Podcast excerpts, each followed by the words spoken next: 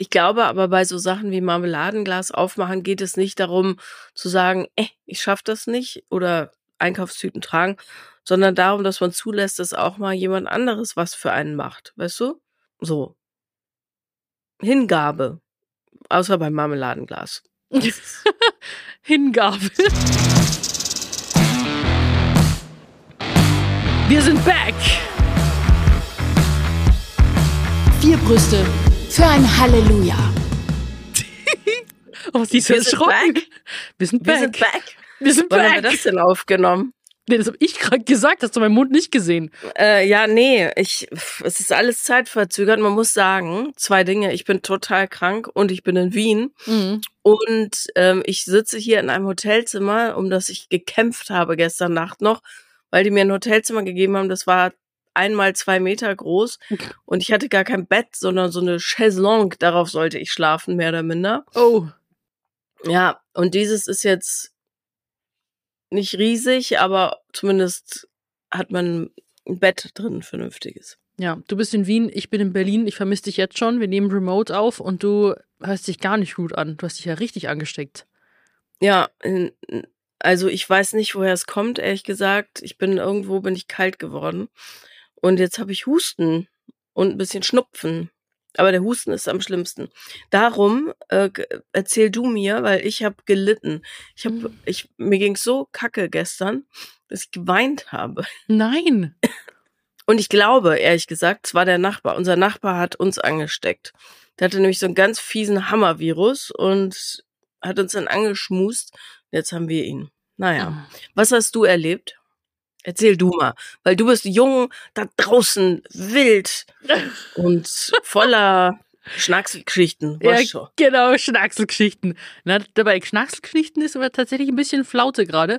Aber, ähm, äh, was sollte ich jetzt sagen? Ist ja nicht ganz gut, dass wir remote aufnehmen, weil ich darf ja auch unter gar keinen Umständen gerade krank werden. Weil, wo wir jetzt aufnehmen, heute geht's für mich nach Köln für Let's Dance. Und wenn ihr diese Folge hört, müsst ihr am Abend unbedingt einschalten, denn da ist die große Kennenlernshow live. So, und ich habe keinen Plan, jetzt stand jetzt, was auf mich zukommen wird. Ich fahre heute mit dem Zug nach Köln. Ich werde einen monströsen Koffer mitnehmen, weil ich gar so am liebsten alles äh, viel zu viel dabei habe als zu wenig. Dann ähm, ist am Dienstag davor treffen wir uns und wird schon mal aufgenommen und dann ist so erstes Üben. Am Abend ist dann Fitting, auch ganz spannender Moment für mich, ob ich dann in das äh, voraussichtlich Walzerkleid reinpassen werde, weil die Maße wurden Monate zuvor genommen. Sehr äh, riskant von denen, würde ich sagen, vor Weihnachten die Maße zu nehmen und nach Weihnachten muss das Ding noch passen. Ich sag's ja nur, ist immer ein Risiko. Und ähm, aber die können haben ja noch zwei Tage Zeit, um ein bisschen rumzunähen und dann Mittwoch, Donnerstag müssen wir trainieren. Also da müsste ich doch eigentlich dann schon wissen, wer mein fixer Tanzpartner wird. Und am Freitag wird es dann verkündet und ich bin sehr, sehr gespannt. Ich bin auch sehr gespannt. Ich glaube ja nach wie vor, es wird Massimo sein, aber wir gucken einfach. Auf jeden Fall setz- sitze ich vorm Fernseher, das kannst du glauben. Das finde ich gut. Und da kommen wir auch zu einer passenden Rubrik. Brustpresse. Mit der Klapperschlange finde ich richtig genial. Ähm, ja, zum Thema Let's Dance natürlich auch sehr viele äh, Presseartikel online gegangen. Äh, haben einige Medien darüber berichtet. Und eine Schlagzeile fand ich irgendwie richtig cool, aber hat, glaube ich, eine andere Reaktion bei Leuten ausgelöst. Und zwar, darum haben Männer Angst vor Sophia Thiel. Links ein Foto von mir, was wir für Let's Dance äh, geshootet haben, wo ich meinen Bizeps zeige. Rechts komischerweise ein älteres Bikini-Arschbild von mir. Warum diese Kombi gewählt wurde, fragt mich nicht. Aber jedenfalls ähm, habe ich ja da drin einfach gesagt, also generell auch von meinem Dating Life bezogen, dass ich glaube, dass Männer halt irgendwie Angst vor mir haben, sei es keine Ahnung wegen dem Sport oder was auch immer, und weil ich die Kontrolle nicht so gut und gerne abgeben möchte. Und bei Let's Dance äh, habe ich auch so einen leichten Komplex hochgehoben zu werden. Paula, vielleicht kennst du das ja, dass ich gesagt habe, wenn er eben jetzt nicht allzu groß und schwer ist, dann heb ich ihn doch einfach hoch und äh, bin halt eben in dieser dominanteren Rolle. Und daraufhin habe ich auf Instagram ein paar äh, nette, aber auch teilweise sehr merkwürdige Dating-Anfragen bekommen, also Einladungen zum Kaffee und so, hey, ich habe übrigens keine Angst vor die Sophia Zwinker von Jens 68 und so weiter. Aber ja, also hochheben, fühlst du das auch? Äh, ich war viele Jahre nicht in der Situation, dass mich jemand hochgehoben hat. ehrlich gesagt. ähm, ich kann jetzt nicht ins Detail gehen, aber ich bin froh, dass mein Partner so viele Muskeln hat, weil ähm, der macht das mit großer Leichtigkeit, wenn es mal nötig ist. Wenn Also- es nötig ist. So. Ja, bei mir war es, also in der Kindheit habe ich da eben so in der Schule Erfahrung gemacht, weil Kräftemessen war für mich schon immer lustig und ich habe immer alle hochgehoben. Bloß dann wollten die mich auch hochheben und ich habe es halt immer geschafft, Jungs wie Mädels hochzuheben und wenn sie dann geschafft haben, nicht mich zu hoch zu heben, dann so, ah, die Sophia, die ist viel zu schwer und so, die kriege ich nicht hoch. Und so hat sich das dann durchgezogen, dass ich dann eher so einen Komplex habe, irgendwie so erstens mal eine ganze lange Zeit lang nicht anfassen am besten. Vor allem hier in dieser Mittelpartie Bauch-Area rum, alles, was weich sein könnte, war früher so vor diesem ganzen Fitness-Bohai ähm, quasi so komplex nicht anfassen und vor allem nicht hochheben, weil ich dann quasi nicht nochmal zusätzlich hören wollte, ähm, wie schwer ich denn eigentlich bin. Aber das zieht sich ja auch bis heute. Ich sage auch immer, ich bin keine leichte Person.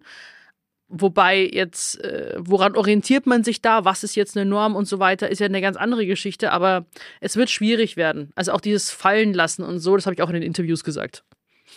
Ich, ich glaube aber gleichzeitig, dass das eine ganz, ganz tolle Übung ist, weil du ähm, ja sonst nie im Leben in so Situationen kommst, wo man sich tatsächlich so darauf verlassen muss, dass der andere ja da, das tut, was eben getan werden muss. Ja. Und ich, ich glaube, dass du da total dran wachsen kannst, weil es gerade dieses, ich lass mich mal, gebe mich mal in die Hände von jemand anderem, etwas ist, was du ja gar nicht gewohnt bist. Ich weiß noch, als wir angefangen haben mit dem Podcast, da hast du erzählt, dass du auch immer deine Koffer selber trägst und Taschen und Einkäufe und was weiß ich.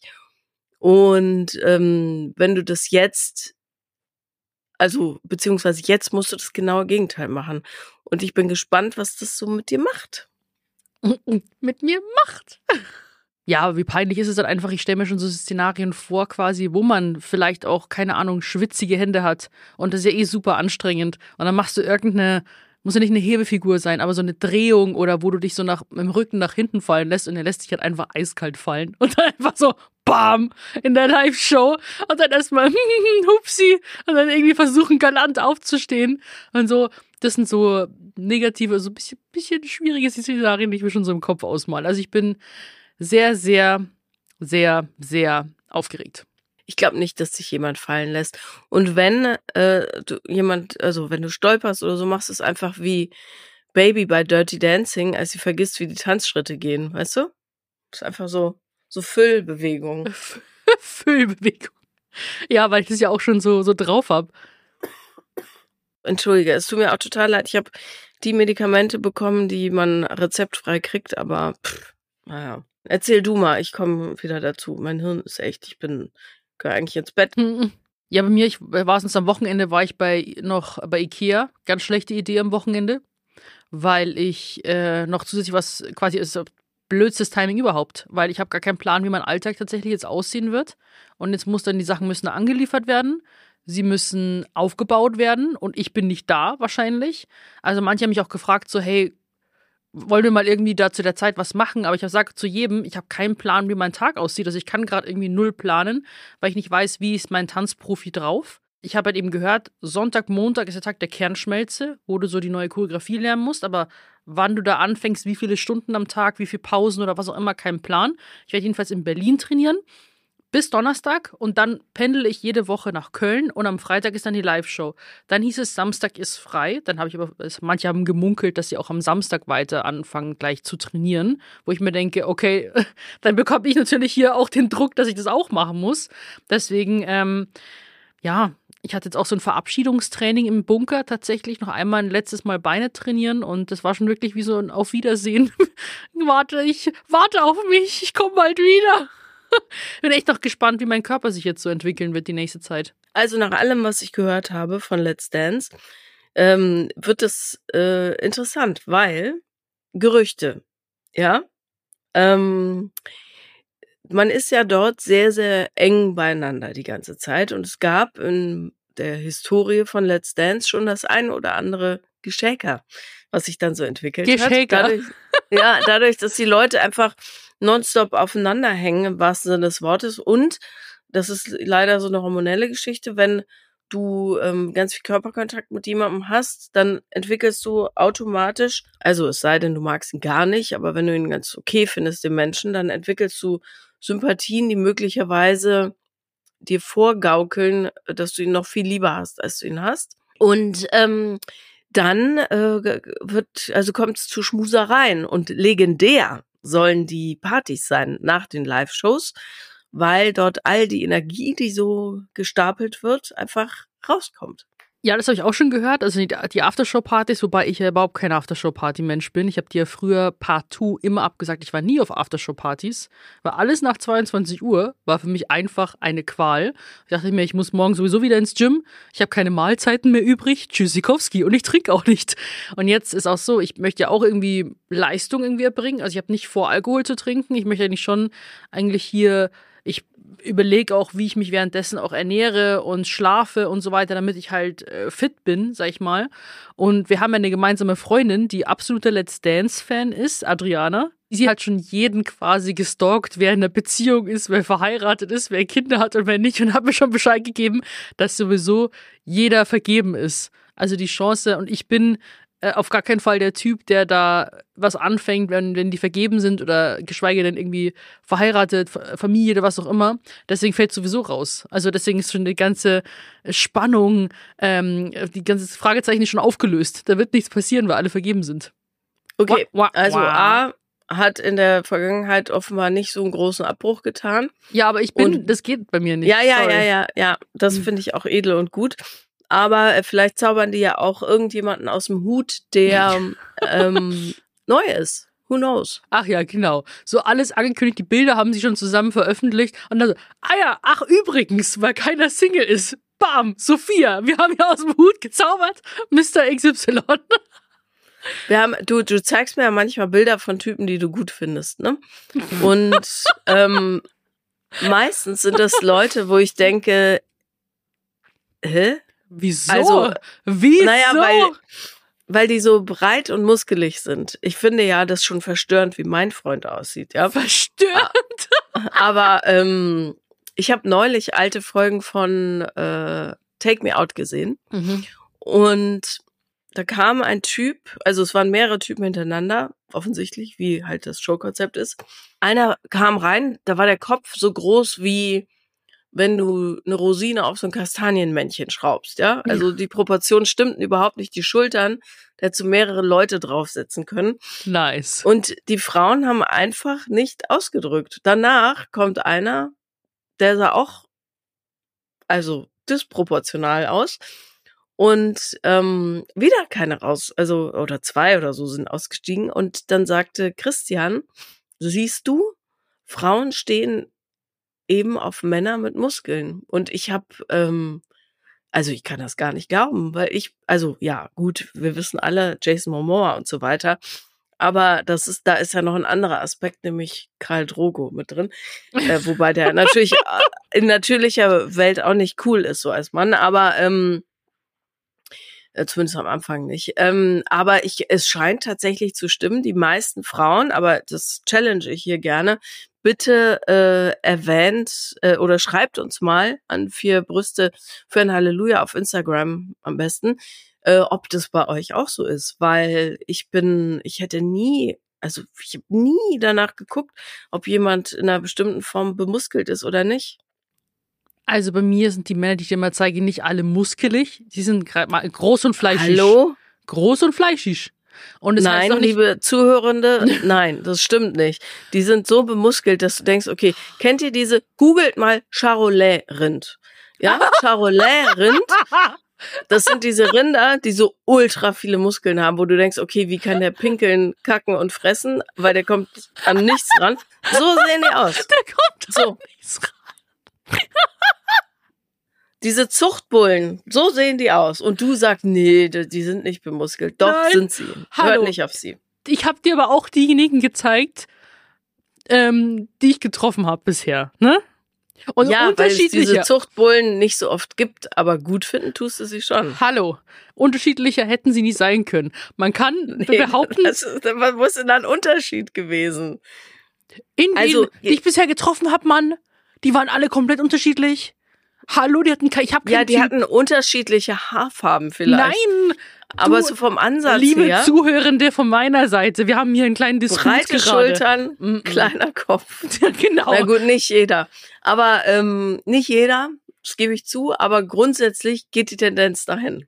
Ich habe vorhin eben gerade schon von Komplexen gesprochen, vom Hochheben. Und mir ist neulich jetzt ähm, wieder was aufgefallen, weil ich hatte am Freitag eine Verabredung tatsächlich, rein freundschaftlicher Natur. Ähm, und Äh, Kurze Zwischenfrage. Woran machst du das fest, dass es rein freundschaftlicher Natur war? Also habt ihr, seid ihr auf einem freundschaftlichen Level schon oder wer hat wen gefragt? Wie war das? mh, tatsächlich haben wir uns schon des Öfteren, sehen wir uns immer wieder bei irgendwelchen Events. So. Mhm. Also man kennt sich schon, es ist immer wie Klassentreffen. Und er meinte mal, wenn er in Berlin ist, gibt mir Bescheid. Und dann hat er mir Bescheid gegeben, ob ich am Freitagabend schon was vorhab. Und dann meinte ich so, nee. Und dann sind wir halt essen gegangen. So. Und für mich war das auch so, da war nie davor so eine krass flirty Energie, sage ich jetzt mal. So. Und aus der Historie von dem auch, was ich jetzt so mitbekommen habe, wir haben auch über Dating und so weiter gesprochen oder was der Typ ist, dann weiß ich, dass äh, diese Person eher auf sehr zarte, brünette Frauen steht. So. Mhm. Und das bekomme ich von Männern häufiger irgendwie um mich herum mit. Weiß nicht, ob ich das, ob das irgendwie so nur selektive Wahrnehmung ist oder was auch immer. Jedenfalls waren wir dann essen. Und das, das war ein sehr schniekes Restaurant. Und dann laufen wir auf einmal, also da sieht man auch hier und da den einen oder anderen Promi, sieht man eben so ganz, ganz zierliche, sporadisch bekleidete Frauen an einem vorbeilaufen. Ganz, also, und dann kommt, und dann kommt mein Komplex schon wieder hoch, weil ich mir denke, ich weiß nicht, ob, die, ob du das auch schon mal so eine Situation hattest, kannst mir gleich sagen, aber es war, ist mir schon öfter passiert. In manchen Situationen, wo ich mit mir selber vielleicht, wo ich jetzt gerade nicht so einen stabilen Tag habe und mich nicht so selbstbewusst fühle, werde ich dann von solchen sehr, sehr ähm, dünnen, schlanken Frauen, die halt so dem, sag mal, der breiten, schön, dem Schönheitsideal entsprechend getriggert, obwohl ich weiß, dass ich niemals so aussehen werde und auch möchte, weil ich mache diesen Sport ja unglaublich gerne. Ich liebe Muskeln, ich liebe einfach so dieses Maschinenartige, weil schon breite Schultern und so weiter. Dafür trainiere ich ja auch hart und schwer. Aber trotzdem, ich habe auch mit meiner, mit der Katharina, mit meiner, jetzt mittlerweile sind wir richtig gut befreundet, äh, haben wir, haben wir darüber gesprochen. Sie so, ja klar, wenn du manchmal so ganz. Äh, Wer so, ist Katharina? Katharina Isele, mit der ich das Lululemon-Video gedreht habe, die ist ja auch Ah ja, eine mhm. richtige Maschine.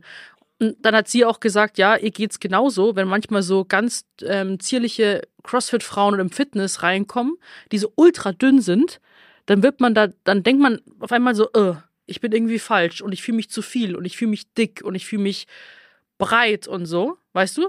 Und deswegen, wenn ich aber etwas vor, mit jemandem zum Beispiel jetzt ein Date habe, der groß und fleischig ist und in dieser Welt drin ist und das Ganze mitlebt und fühlt und mag, fühle ich mich weniger verunsichert, was ja eigentlich ein Problem mit mir selber ist. So, weil ich stehe hinter dem, was ich tue und ich will genauso sein, wie ich bin. Aber wenn jemand gegenüber sitzt, der quasi jetzt ein schlankerer Mann ist, der halt auch so, so einen Typ hat dafür, für so dünnere Frauen oder was auch immer, dann verunsichert mich das. Und habe ich jetzt irgendwie gemerkt, fühle ich mich schlecht, vergleiche ich mich und mache mich down. Das ist ganz blöd. Und dann, wenn ich jemanden halt habe aus dem Sport, der da sitzt, der mit mir gemeinsam, keine Ahnung, äh, Steak verdrückt und wir unterhalten uns über Kreatin, plump gesagt, weißt du, dann ist man in seiner Welt und dann fühlt man sich aufgehoben und man fühlt sich trotzdem, da kommen wir wieder zum Thema Feminität, dann fühle ich mich in dem, wie ich bin, was ich liebe und gerne mache, fühle ich mich dann wieder richtiger und aber auch weiblicher. Nichts hat, Mhm. Weiblichkeit hat, wir haben schon, ich betone es immer wieder, hat nichts mit Muskeln oder wenig, also viel oder wenig Muskeln zu tun, sondern ähm, dieses, das Gefühl fehlt mir dann. Und in Ja. dem Moment, ich saß dann auch so leicht erhöht bei der Verabredung. Ich saß höher als er, er saß auf der Bank, ich saß auf dem Stuhl, so. Und manchmal sitze ich ja so da, weißt schon, wie so Captain Morgan. und dann dachte ich mir so, oh, hm. ja, und dann saß ich auch noch so leicht erhöht als er. Also ich saß auf dem Stuhl höher und er saß auf der Bank so ein bisschen weiter unten. Und manchmal sitze ich ja so ein bisschen da wie so ein Bro ja, Brot, weißt schon? So Captain Morgan. Hand hier in die Hüfte gestemmt, so oder Ellenbogen auf den Tisch, weißt schon? Und dann so, ja, ich habe mich halt einfach bulky und irgendwie unsicher gefühlt. Weil der Typ so klein ist. Nein, der macht auch Fitness, Mann. der ist nicht der Mann und der ist 1,85, der ist größer als ich und macht auch Sport und so weiter.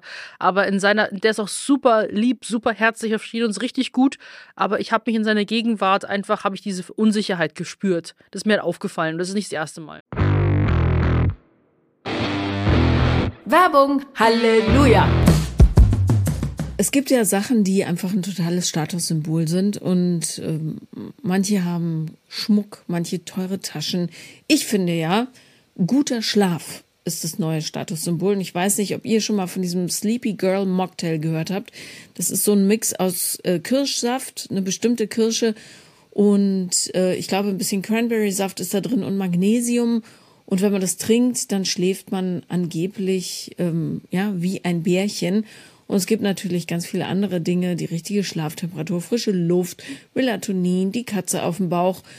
Aber ähm, was einem, glaube ich, nicht so klar ist häufig, ist, dass die Morgenroutine genauso wichtig für den Schlaf ist wie die Schlafroutine selbst. Und die Grundlage für guten Schlaf ist natürlich, wie du aufwachst. Zum Beispiel morgens genug Sonnenlicht bekommen, bisschen Bewegung, 20 Minuten sagt man, Achtsamkeit, Nährstoffe am Morgen und all das trägt dann dazu bei, dass du einen optimalen Start in den Tag hast und ergo später, gerne ohne Handy, pünktlich gut einschlafen kannst. Denn mit den richtigen Routinen am Morgen stellst du deine innere Uhr langfristig so ein, dass du am Abend einfach gut einschlafen kann. Und darum empfehlen wir euch AG1. Das ist deine tägliche Morgenroutine, die dir ein Nährstofffundament für einen energiegeladenen Start in den Tag liefert, verringert die Müdigkeit, hilft dir den ganzen Tag über konzentriert zu sein und gibt dir die anhaltende Energie ohne eben das typische Tief durch Koffein, damit du abends wirklich müde und wohlig ins Bett fallen kannst. Es ist eine tägliche Routine, die deinen Tagesrhythmus unterstützt. Alle Details zu den gesundheitlichen Vorteilen und auch nochmal zu den einzelnen Nährstoffen findet ihr nochmal im Link in den Show Notes. Und ihr könnt jetzt eure Gesundheit auch unterstützen. Geht einfach auf drinkag1.com slash halleluja. Denn wenn ihr nämlich da ein monatliches Abo abschließt, dann bekommt ihr erstens einen kostenlosen Jahresvorrat an Vitamin D3 und K2 und fünf praktische Travel Packs für unterwegs im Wert von 41 Euro gratis mit dazu. Das Abo wird dann von AG1 ganz entspannt monatlich frei ans Haus geliefert, ganz ohne Vertragslaufzeit und pausieren und kündigen ist jederzeit möglich. Also schaut unbedingt auf drinkag1.com slash Halleluja vorbei, unterstützt eure Nährstoffversorgung mit AG1 und alle weiteren Infos dazu und den Link eben findet ihr in unseren Shownotes. Werbepause beendet. Ich war mal an der Copacabana, legendärer Strand in Rio. Da geht's nur um sehen und gesehen werden. Und ich war relativ schlank damals, also keine Ahnung, so 70 Kilo oder sowas, ja, 65, irgendwie sowas dazwischen. Und kam mir aber damals auch schon äh, irgendwie unpassend vor. Jedenfalls angesichts dieser Frauen, die ja wirklich ihr ganzes Leben darauf ausrichten, gut auszusehen, war ich habe mich so unsichtbar gefühlt. Ich war, ich bin in mir selber verschwunden. Das war echt es war kein schönes Gefühl. Irgendwie. Aber hatte ich es dann, weil da gibt es ja auch oft Brazilian Buttlift, hast du dann drüber nachgedacht, so, hm, muss, also muss ich jetzt auch einen größeren Hintern haben oder was auch immer? Also, oder? ich habe immer schon große Arschbacken gehabt. Ist, was, was ich nicht brauche, ist einen noch größeren Arsch. Nee, nein, gar nicht. Aber ähm, vor allen Dingen war, haben wir da auch eine Geschichte gedreht über Schönheitsoperationen und das war relativ tragisch eigentlich, weil die brasilianischen Frauen da in eine totale Konkurrenz miteinander gehen. Also die machen das nicht äh, für die Männer um, oder um Männer zu kriegen, sondern um andere Frauen auszustechen auf der Jagd nach Männern. Und das war so, Krass. das hatte schon irgendwie einen ganz fiesen Beigeschmack. Aber ja, inzwischen, ähm, ich, was soll ich machen? Ich mache mich nicht mehr unsichtbar. Also, nö. Aber klar, das Gefühl, äh, kenne ich natürlich auch, gerade beim Sport, wobei die CrossFit-Mädchen bei uns nicht so zart sind, die sind auch unheimlich muskelig, aber die sind halt deutlich sportlicher, so als ich, ne? Weil die sich mehr Mühe geben, so, und die machen Clean Eating und Food Prep und all das. Ähm, und ich habe halt ein Stresslevel von ungefähr 17 äh, keine Ahnung, 17 Jungs-CEOs, ja. Also ich bin ich habe ja diese ganze Teenager-Versorgung auch mit dem ukrainischen Teenager ist einfach frisst mich gerade ein bisschen auf, ehrlich gesagt. Ja, ich finde es halt nur so schade, dass man sich da irgendwie so verunsichern lässt, so schnell, finde ich. Klar ist Social Media das größte Tool, finde ich, wo man zugespült wird mit Sachen. Aber da kann ich mehr differenzieren, weil ich weiß, dass eigentlich da eigentlich alles äh, bearbeitet ist. Es ist eine verzerrte Realität.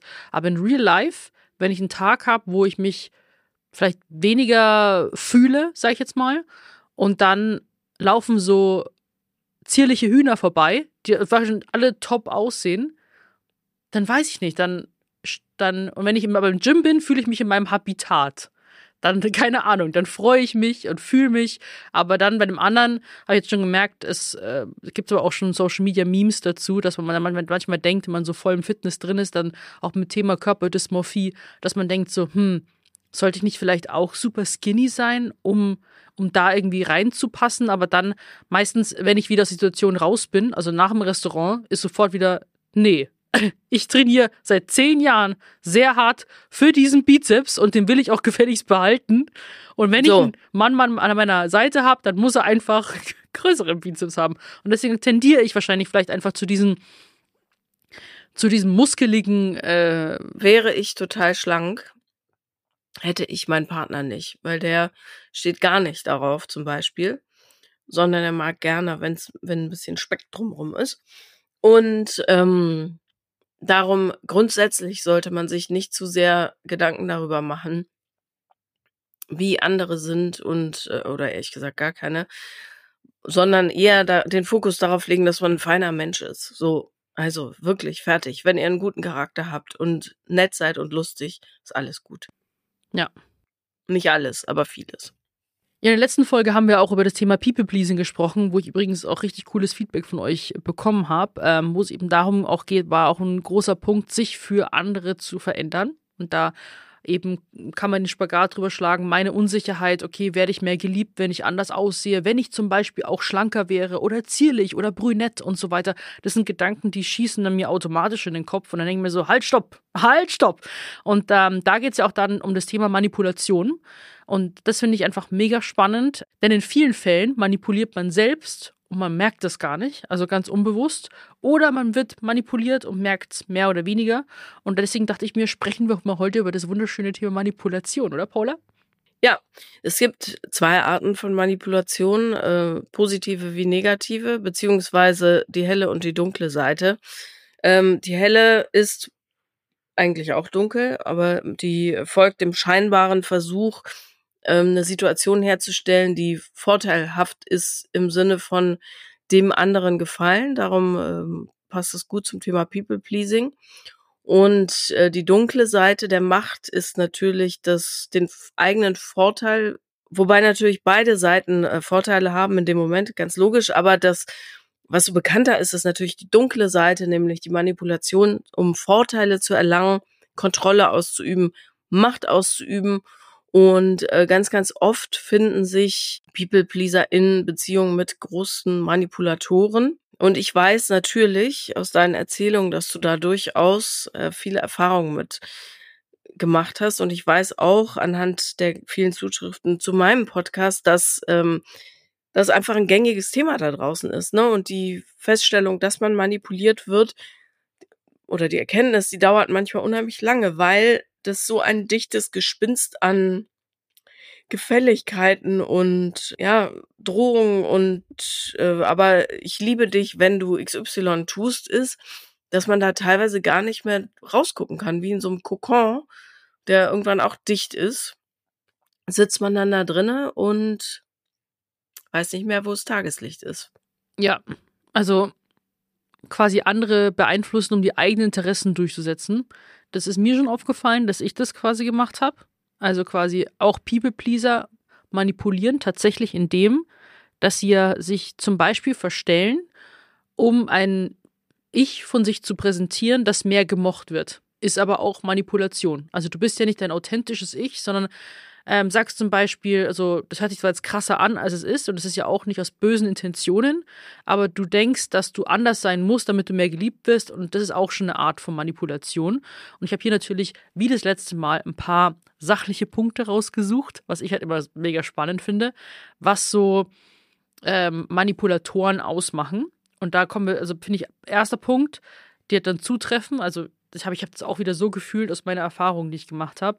Und zwar einmal, sie sind gute Lügner. Also, um eben äh, quasi, sie wollen ja damit auch äh, die, die Wahrnehmung verändern der Dinge und leugnen Dinge zum Beispiel, die passiert sind.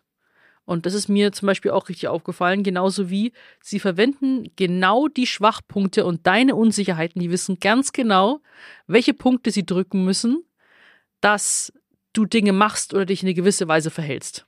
Ja, aber genau da setzt natürlich die Abhängigkeit ein, weil du dann als People-Pleaser wahnsinnig gerne gefällig bist und das Gefühl hast, gerade wenn ich diese Punkte erfülle, werde ich geliebt und zack, bist du mittendrin. Darum ist es ja so eine häufige Kombination, ne? weil die Schwäche des einen ähm, wird von dem anderen gnadenlos ausgenutzt. Und ganz, ganz häufig äh, oder fast immer ist es ja so, dass Manipulatoren äh, genau wissen, wen sie sich aussuchen müssen. Manipulator zieht ja sein gesamtes Selbstwertgefühl daraus, dass er den anderen dominieren kann und manipulieren kann. Und ähm, der wird bei einer Person, die natürlich, also die gesunde Grenzen hat, gar nicht weit kommen, weil die solche Leute nicht spannend findet. Aber wenn du ein geringes Selbstwertgefühl hast, bist du natürlich empfänglich für jemanden, der dir sagt, pass auf, so geht's. Und ähm, so wie du es wahrnimmst, stimmt's eben nicht. Ja, geringer Selbstwert ist so der, der ideale Nährboden dafür. Das war bei mir wirklich, das fühle ich so sehr, das war eins zu eins. Zum Beispiel meine Schwachstellen, äh, meine Unsicherheiten, war halt immer mein Körper und mein Aussehen. So, ähm, ich habe zum Beispiel die ganze Fitness-Anfangszeit auf Social Media, werdet ihr mich am Anfang nur mit Pferdeschwanz gesehen haben und nur mit glatten Haaren. Weil mir gesagt wurde, bei deinem runden Gesicht solltest du lieber keine Locken machen und Haare immer aus dem Gesicht oder glatt immer nur glatt, um ja kein Volumen zu erzeugen. Ich glaube, ich habe erst Jahre später habe ich irgendwann gesagt, äh, weil ich zu Steffi, meiner Friseurin, die ja immer Locken, schöne Locken macht, eigentlich normalerweise bei jedem, wenn sie rausgehen, um halt diesen After-Friseur-Look zu haben. Und ich so, nee, nee, lass einfach glatt. Einfach glatt lassen. Und das war richtiger Komplex. Und dann, wo sie das erste Mal Locken gemacht, die so, boah, krass, wo kommt denn das her? Und ich so, ja, es ist doch nicht so schlimm, wie ich dachte. Und ähm, was war noch bei mir?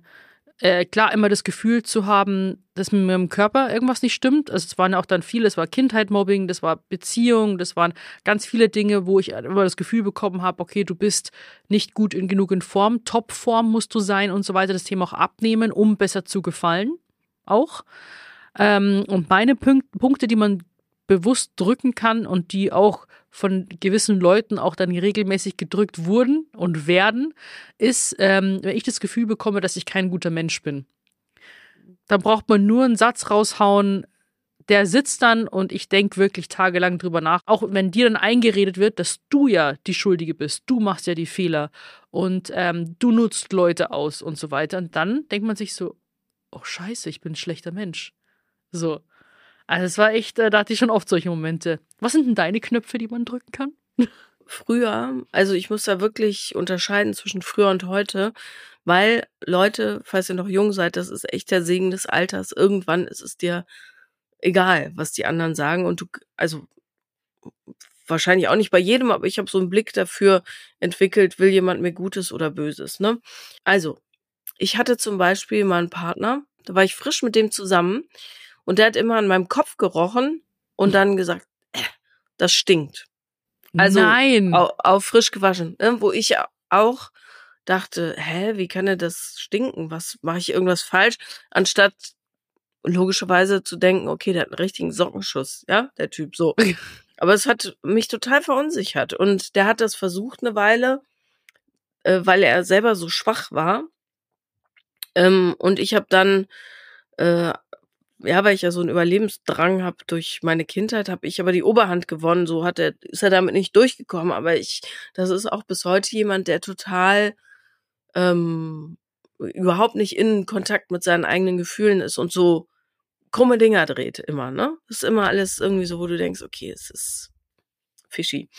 Äh, jedenfalls, mir konnte man ganz toll das Gefühl geben, dass ich so wie ich bin, nicht richtig bin. Das war überhaupt nicht spezifisch auf Aussehen oder Körper, weil ich war in Top Shape früher. Ähm, also ich war so wie, ja, wie die Magazine es sein wollten.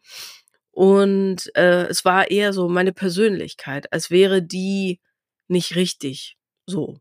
Ne? Ich bin zu chaotisch, zu ungenau, zu wenig strebsam, nicht gut genug. So, ich habe mich total verglichen mit, Beruf, mit dem beruflichen Erfolg von anderen, was Schwachsinn war. Ich war super fleißig und alles, ja, also das war, aber gut, das ist immer Blödsinn mit anderen.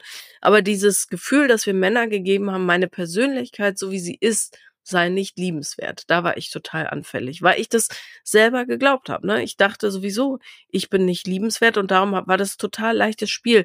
Die mussten nicht mal sagen, das gefällt mir nicht, das gefällt mir nicht, sondern es reichte, wenn sie sagten, nee, eigentlich bist du nicht besonders interessant. Und dann bin ich richtig eingestiegen. lieb mich, lieb mich. Hm. Darum finde ich auch diese viel zitierte Films- oder Serienszene von Grey's Anatomy, wo ich glaube in Staffel 1 oder 2, keine Ahnung, am Anfang, wo sie vor ihm steht, vor McDreamy und sagt, äh, choose me, love me. Das ist so albern. Also, ich ärgere mich heute, wenn ich das sehe, wenn andere denken, okay, das ist so vorbildhaft. Nein, wenn er dich nicht sofort oder egal, sie oder er, ähm, sich für dich entscheidet, dann nicht. Fertig. Mhm. Also man bettelt nicht um die Zuneigung anderer. Entweder jemand gibt sie dir, freiwillig, oder nicht. Hm. Und wenn nicht, gibt es tausend andere, die es tun. Naja, nicht tausend, aber genug. So. Ja. Also, ich finde, man muss da auch genau gucken, welche äh, Vorbilder man sich nimmt in Medien oder auch in Büchern. Äh, ja, lieb, unser aller Lieblingsfilm äh, Twilight. Horror. Oder Twi äh, wie heißt das? Fifty Shades of Grey. Mhm. Stell dir mal vor, du hast einen Typen, der plötzlich auftaucht, wenn du irgendwo bist und sagt, na, na, na, du hattest aber schon zwei Drinks, jetzt reicht's. Das ist doch Irrsinn. Ja. Übrigens, Fifty Shades of Grey ist ein, äh, ein Lexikon der Manipulation. Also wenn man das will, hat man echt den Schuss nicht gehört. Ja, oder dass es sich, sich richtig anfühlt. Also ich finde es auch so, ähm, was ich jetzt auch mit manchen Beziehungen, so die haben einen Crush auf jemanden und bekommen dann mit, ah, der mag genau das Parfum, wobei man das selber total eklig findet, aber nimmt, legt es dann auf. Oder ähm, mag die Farbe Rot nur zum Beispiel. Oder wie gesagt, mag nur Brünette, obwohl man vielleicht blond ist und so weiter. Und dann macht man das alles. Dann muss ich aber, wo, wo bist denn du eigentlich jetzt noch? Und du findest die Sachen eigentlich völlig kacke. Und ähm, ich habe damals auch aufgehört, dass ich so burschikos bin, wie so ein Tomboy. Und auch so, wie kann man denn so Musik hören? Und ähm, ähm, quasi auch sowas wie ja dickere Beine als Mann haben und so weiter. Und da habe ich mich auch ziemlich schnell irgendwie falsch gefühlt, als ob ich halt eben auch nicht das ähm, Mädchen bin, das Zarte, auf das man aufpassen muss, wenn man so gesagt bekommt, ja, Mann mal irgendwie Marmeladenglas aufmachen lassen und so weiter, wo ich mir denke, ich mache doch jetzt hier nicht einen auf schwach, sage ich jetzt mal, oder auf diese Taktik so, hm, ich krieg das nicht hin, könntest du mir bitte helfen? Nicht, nicht, nicht dass jetzt jemand, aber so, weißt schon, um das, dann bin ich das, dann bin ich das nicht mehr. Ich glaube aber bei so Sachen wie Marmeladenglas aufmachen geht es nicht darum zu sagen, eh, ich schaff das nicht oder Einkaufstüten tragen, sondern darum, dass man zulässt, dass auch mal jemand anderes was für einen macht, weißt du? So. Hingabe. Außer beim Marmeladenglas. ja, aber so, dass man sagt, ich, ähm, ja, ich, also das ist jetzt echt sau doof mit den Einkaufstüten, aber sinngemäß geht es ja auch darum, bei Männern wie Frauen, dass man in der Lage ist, in einer Beziehung, in einer sicheren Beziehung zu sagen, ich traue mich, mich dir auch in meinen Schwächen zu zeigen. So. Mhm. Ne? Und dazu muss man, glaube ich, diese Fassade, ich kann alles alleine, die muss man einfach loslassen. Darum geht's. Ja. Ja, klar kannst du ein Marmeladenglas aufmachen. Ich meine, Sophia Thiel hebt in der Kurzhantel pro Ärmchen fast 40 Kilo. Ja, Sophia kann 20 Pferde Marmeladenglas starken aufschrauben. Plöpp. Plöpp. Ja, irgendwie, dann braucht man muss ja dann irgendwie schauen, okay, ab wo kommt man dem anderen entgegen. Das ist so quasi auch so dieses Kompromiss machen von bis wo gebe ich so meine Persönlichkeit, stecke ich sie zurück, nicht aufgeben und ähm, ab wann merkt man, okay, es ist wirklich manipulativ, weil der andere dann auch so mit Liebesentzug und so weiter spielt. Also ja, aber Liebesentzug ist das allerletzte. Also man schweigt auch nicht den anderen an Und man sagt auch nicht, ich liebe dich nur dann, wenn, das ist nämlich dann, hat nichts mit Liebe zu tun. Und ich hoffe doch inständig, trotz vergangener Erfahrung, dass du da nie, nie, nie wieder in so eine Dynamik reingerätst, wo das passiert. Weil das muss man sich natürlich als äh, sich äh, erholender People-Pleaser und so weiter ähm, immer wieder klar machen, die Tendenz auf sowas reinzufallen, weil es so erlernte Gewohnheiten sind, die ist natürlich da. Bloß Liebe hat nichts damit zu tun, Bedingungen zu stellen. Das ist ja genau die Abwesenheit von Liebe, wenn man Bedingungen stellt. Gerade wenn jemand dann sagt, äh, also so erniedrigende Kommentare macht und natürlich rutschen die einem durch, wenn man es so gewohnt ist, aber liebevoll ist es nicht. Er sagt niemals nie. Also ich habe keine Ahnung, weil es ist ja ein schleichender Prozess. Da, da, da rutscht man irgendwann rein und dann sieht man den Wald vor lauter Bäumen nicht mehr und dann braucht man jemanden von außen ähm, oder man muss aus der Situation raus, um den Kopf wieder klar zu kriegen, was da eigentlich gerade gelaufen ist. Und ja. ähm, wo ich es ganz krass auch irgendwie gemerkt habe, Manipulatoren quasi, die übernehmen auch selber nie die Schuld für irgendwas. Sie sind immer in der Opferrolle und womit haben sie das jetzt irgendwie verdient und sie sind toll und nur du machst es ja irgendwie so. Und das war bei mir halt immer ein ganz großer Punkt. Ich habe Schuld, ähm, ich bin falsch, weil ich habe ja hier das Essensproblem. Ich habe hier die Essanfälle. Damals habe ich ja noch nicht Essstörungen gewusst oder was auch immer, sondern ich dachte, ja, stimmt ich schaffe es ja nicht, in Form zu bleiben, obwohl ich ja auch will. Ich hatte ja selber viel zu hohe Ansprüche an mich selbst. So das Gefühl, nicht gut genug zu sein, nicht zu funktionieren, dachte ich mir, ja klar, ich bin selber schuld, dass XY jetzt passiert ähm, oder ich quasi bestraft werde, weil ich ja die Fehler gemacht habe, weil ich mich ja selber auch bestraft habe. So. Und da kommen wir auch zum Thema Gaslighting. Auch äh, ein mega Punkt, weil da werden dann Statements rausgehauen oder Sprüche, die so deine komplette Selbstwahrnehmung erschüttern. So. Und die sitzen dann und du nimmst es wirklich dann auch auf. Also, ich habe jetzt auch immer die Definition quasi von Gaslighting. Sprich, da spricht man davon, wenn jemand bewusst und gezielt die Selbstwahrnehmung eines anderen Menschen erschüttert durch Lügen, Verdrehungen und Unterstellungen. Wie zum Beispiel, das bildest du dir nur ein. Du regst dich über nichts auf. Statement zu mir zum Beispiel auch, ja, weil du einfach so eine Drama Queen bist. Mhm, schön. So. Ja. Oder zum Beispiel bei mir auch verniedlicht, du bist ein richtig verrücktes Vögelchen schon wieder. Kann man auch anders äh, definieren, wie zum Beispiel, oder anders ausdrücken, wie du hörst dich richtig verrückt an oder bist richtig crazy, so nach dem Motto. Oder, oh, so ein Sensibelchen bist du, wie immer. Wie hast du damals auf diese, auf so Sprüche reagiert? Also generell auch so richtige Sachen, die man eigentlich gar nicht zurücknehmen kann, dachte ich mir so, ach ja, der redet schon wieder. Ich habe versucht, auf Durchzug zu schalten und hier People-Pleasing, weil ich keine Konfrontation wollte und keine Auseinandersetzung, habe ich es einfach so stehen lassen. Ich habe meine Meinung dazu nicht gesagt, ich bin ruhig geblieben. Ich habe dann so, ja, ja, red du nur, nach dem Motto. Aber trotzdem, wenn dir das immer und immer wieder eingeredet wird, also auch zum Beispiel, wenn was gegen die Familie gesagt wird, da, da hätte ich normalerweise richtig reinfahren müssen und sagen müssen, halt, geht's eigentlich noch? Was nimmst du dir da eigentlich raus, Freundchen? So. Ähm, aber wenn du da immer und immer wieder belabert wirst, dann wirst du irgendwann mürbe. Ich hatte das Gefühl, dass ich mürbe bin dessen und keine Energie habe, darauf einzugehen. Ich hatte keinen Bock auf Konfrontation, auf einen riesen ausartenden Streit, weil du hast dann eh sowieso das Gefühl, das verläuft im Nichts, du bist irgendwann schachmatt in der Situation und es ändert sich auch nichts. So. Aber ich habe solche Gaslighting-Sachen zuhauf erlebt. In meinem Umfeld. Und ich glaube, den Leuten ist es aber gar nicht bewusst, dass es Gaslighting ist. Naja, oder sie machen es halt bewusst, ne? Weil sie, weil es ihnen natürlich ein Gefühl der Macht gibt, zu sagen, du bist falsch. Ich habe mal mit einem Typen geknutscht, tausend Jahre her. Ähm, also war ich Anfang 20. Und wir waren in so einer Disco in München, die hat, oder keine Ahnung, irgend so ein Club, das war jedenfalls, waren so mehrere Räume. Und wir hatten so ein Affärchen, das lief eine Woche so, und dann sehe ich ihn, und ich bin ja nicht doof oder blind, mit einer anderen knutschen. Und dann hat der so lange gesagt, stimmt nicht, bis ich unsicher war, ob ich das jetzt wirklich gesehen habe oder nicht. Und es geht natürlich noch viel äh, intensiver. Ja, manche Leute erleben das ihre ganze Beziehung lang, über Jahre.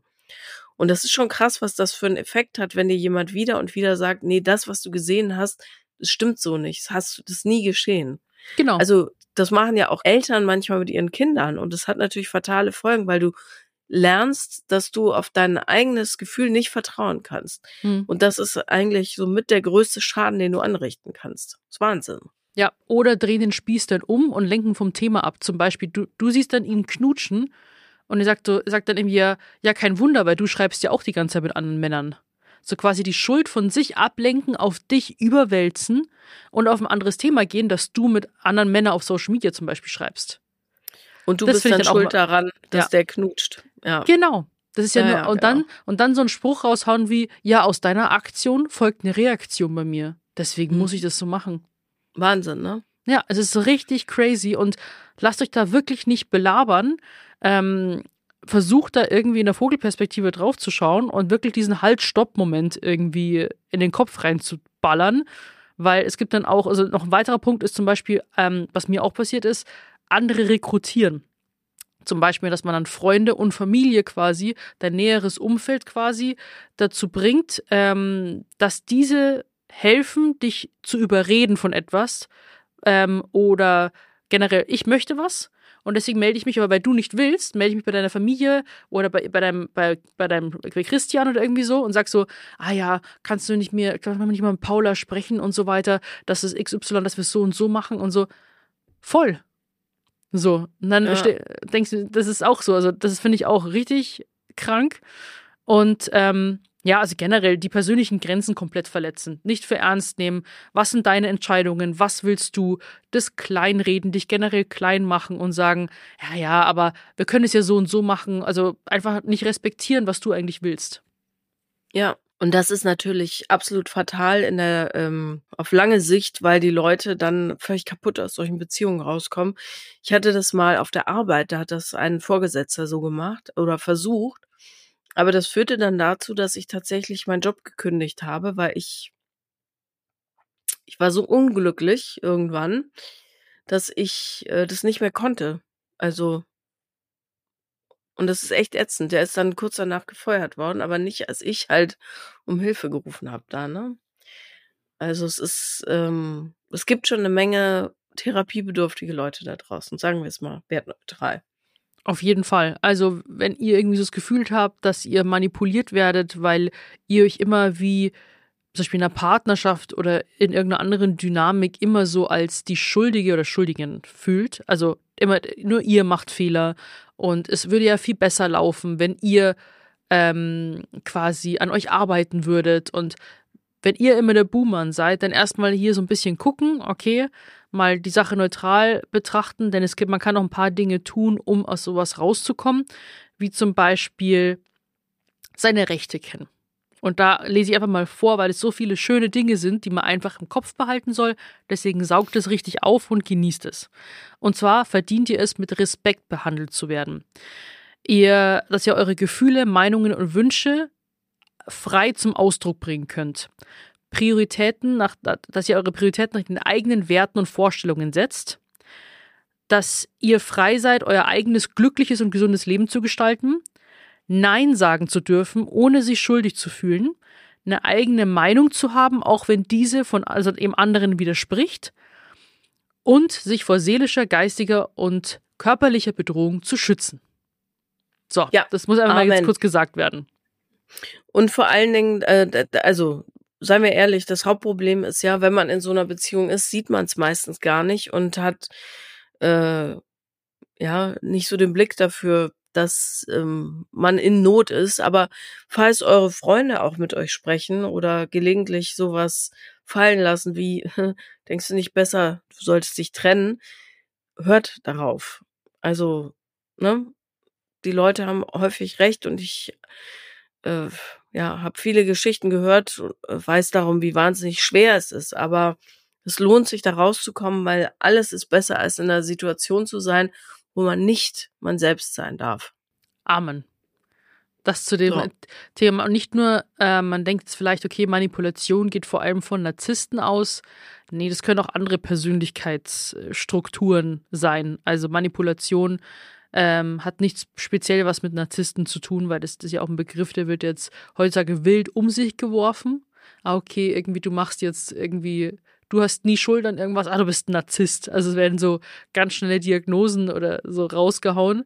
Aber ähm, ja, also es ist so eine Kombination aus ganz vielen verschiedenen Sachen, aber nur falls ihr euch da drin befindet, ich habe das irgendwie auch jahrelang durchgemacht. Es, es hat irgendwie, äh, es hat sehr lange gebraucht, um diese eigenen Glaubenssätze über sich selbst wieder loszuwerden. Das habe ich erst in der Therapie geschafft, weil das sind ja auch Dinge, die ich mir dann immer selbst eingeredet habe, wo ich das mal, ach ja, stimmt, ja, ich glaube, da bin ich ja gar nicht schuld dran und so weiter. Und ich bin kein schlechter Mensch und ich nutze auch Menschen nicht zu meinem Vorteil aus und so weiter, weil manche andere das auf dich projiziert haben und so weiter. Und dann muss man diese Sachen halt wieder revidieren. Ja. Festplatte neu beschriften. Und wer sich mit Festplatten auskennt, der weiß, dass das gut geht. So, ich, ich, ich gehe jetzt zur Apotheke, hol mir noch mehr Medizin.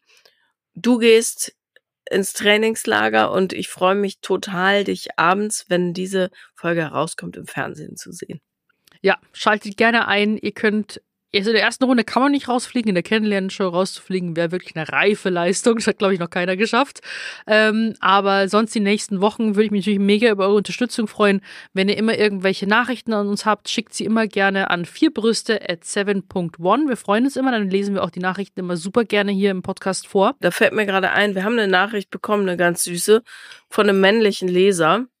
Äh, die äh, trage ich mal ganz kurz vor. Ciao Paula und Sophia, ich frage mich, ob ich als Mann eher ein Exot unter euch Fans bin.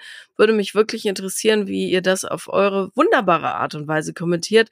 Meine Frau ist bekennender Hacki, also gemischtes Hack. Mhm. Bin ich ein männlicher Brüsti? Vorbi bist du, Olli.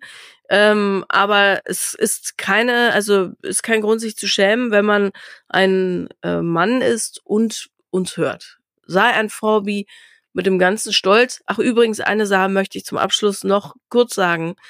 Wir haben letzte Woche Merch anprobiert mhm. für euch. Ich komme nach Hause, mein jüngerer Sohn sagt, geiler Hoodie, nimmt das Ding, zieht ihn, hat ihn bis heute an, glaube ich, hat sich von Mako, dem äh, Rapper, was drauf autogrammisieren lassen und äh, seine Freunde wollen auch einen. Was Geil. ich eigentlich sehr schön finde. Das heißt, wir haben alles richtig gemacht. Da. Bestes Feedback. Die sind aber ja. auch ultra nice, die Hoodies. Deswegen, wir halten euch auf dem Laufenden. Und ja. du bist jetzt ganz schnell gesund. Ich Danke. schwing das Tanzbein und dann hören ja. wir uns nächste Woche wieder bei einer neuen Folge.